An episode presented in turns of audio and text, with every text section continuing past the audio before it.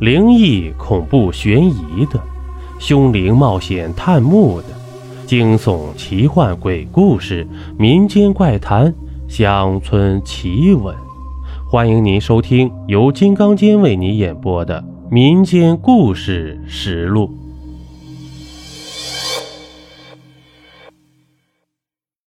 今天呢，咱们讲一个鬼新娘的故事。在一个村子呀。有一个姓张的大户人家，是村里最富的财主。虽然家有良田百顷，吃喝不愁，富甲一方，可美中不足的是啊，这个张财主到了四十岁的时候，还是没有一男半女。眼看着偌大的家业无人继承，如果死了，家里的其他人来分自己的财产。每当他想到这事，张财主都是无比的伤心郁闷。也许是老天可怜的，就在他准备认命的时候，他的夫人竟然怀孕了。后来给家里添了一个千金，虽然惋惜不是个儿子，却也依然非常的疼爱，给闺女取名晴儿。转眼间，晴儿到了可以出嫁的年龄。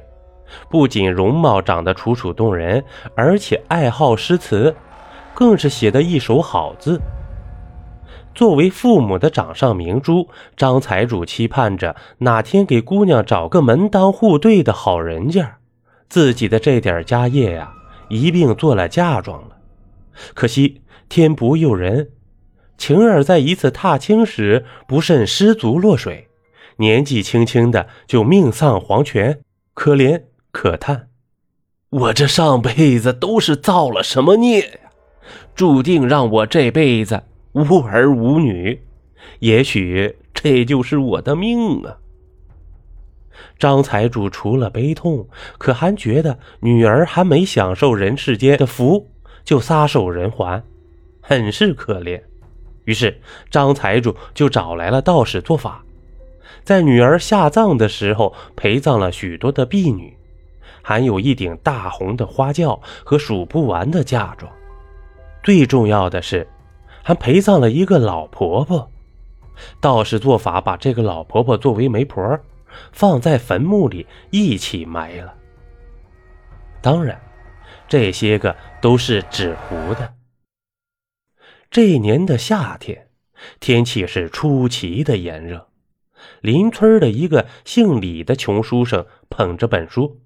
无精打采地来到村口树林子里避暑用功，突然一股冷风袭来，李书生不由得打了一个寒颤。李书生合上手里的书，抬头四下张望，就见自己的不远处有一缕黑色的烟雾，那烟雾渐渐地聚集成一个老婆婆的模样。那老婆婆用一种非常热络的口吻说：“哎呀！”公子，你年纪轻轻，文采过人，咱不娶个媳妇儿呢？身边要是有个人照顾呀，就不用天天跑树林子里用功喽。这老婆婆莫名其妙的出现，李书生非常的诧异，因为他自幼就喜欢看鬼怪书籍，自己这肯定是大白天的见鬼了呀！无事献殷勤，非奸即盗。这绝对不是什么好事心里这样想，嘴上可不敢这么说呀。李书生于是就推辞说：“在下家境贫困，尚未考取功名，怎敢提婚配之事啊？”那老婆婆听了，呵呵一乐，说道：“呵呵呵，公子你多虑了，现在有个好人家的女儿。”那可是容貌绝美，家世更是显贵哟，并且还有很多的陪嫁。公子，你愿不愿意娶啊？在下寒窗苦读多年，尚未有任何功名，怎敢想娶亲的事情呀？这位老婆婆就不必再费唇舌了。说到这儿，李书生的态度已经很明确。想着这老婆婆应该知难而退了吧？哪曾想，这个老婆婆并无放弃的意思。她接着说：“哎，公子啊，我们家小姐是通达之人，不讲究那些个功名利禄之类的。即便是公子不按照六礼来迎娶，也没什么大不了的。嘿，我现在就为你操办此事啊，你呀，就等着，嗯。”晚上接新娘子洞房吧。李书生还没来得及表态呢，那个老婆婆一转身，瞬间就消失了。李书生丈二和尚摸不着头脑，只得苦笑着摇摇头。可谁知到了晚上，李书生正在灯下读书，就见那白天看到的老婆婆喜气洋洋的进屋子了，笑眯眯的说道。嘿嘿嘿，公子啊，新娘子来，还不赶快去迎接呀？李书生无论如何都没想到，这《聊斋》故事里的事竟然真就发生在了自己身上了。老婆婆，你这是干的什么事儿啊？不经过人家同意就硬要往一起绑，这不是拉郎配吗？说着，就起身往外轰这个老婆婆。就在此时，门口忽然升起一股白影，并且还弥漫着淡淡的香气。李书生不由得向院子里看去，就见四个男子抬着一顶大红花轿，轿子左右还有两个面貌绝美的侍女。再看院子周围，箱子、柜子摆放了满满当当一个院儿。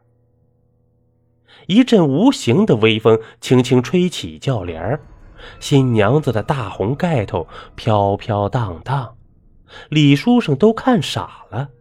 就见那老婆婆走到轿子跟前，引领着新娘子走出了花轿，向屋子来了。新娘子一句话未说，皎洁的月光下，一阵微风吹起如丝的红盖头。尽管露出来那绝美的半张脸，李书生就已经看的是如痴如醉了。他着实被这女子的美貌所吸引了。老婆婆引领着新娘子来到床边坐下，然后走到李书生身边说：“呃，公子啊，吉时已到，请新郎新娘。”入洞房吧。随后啊，转身出去了。屋内只留下了李书生和新娘子了。好了，这一集播完了。如果您喜欢我的专辑，还麻烦你点个订阅吧。咱们下集见。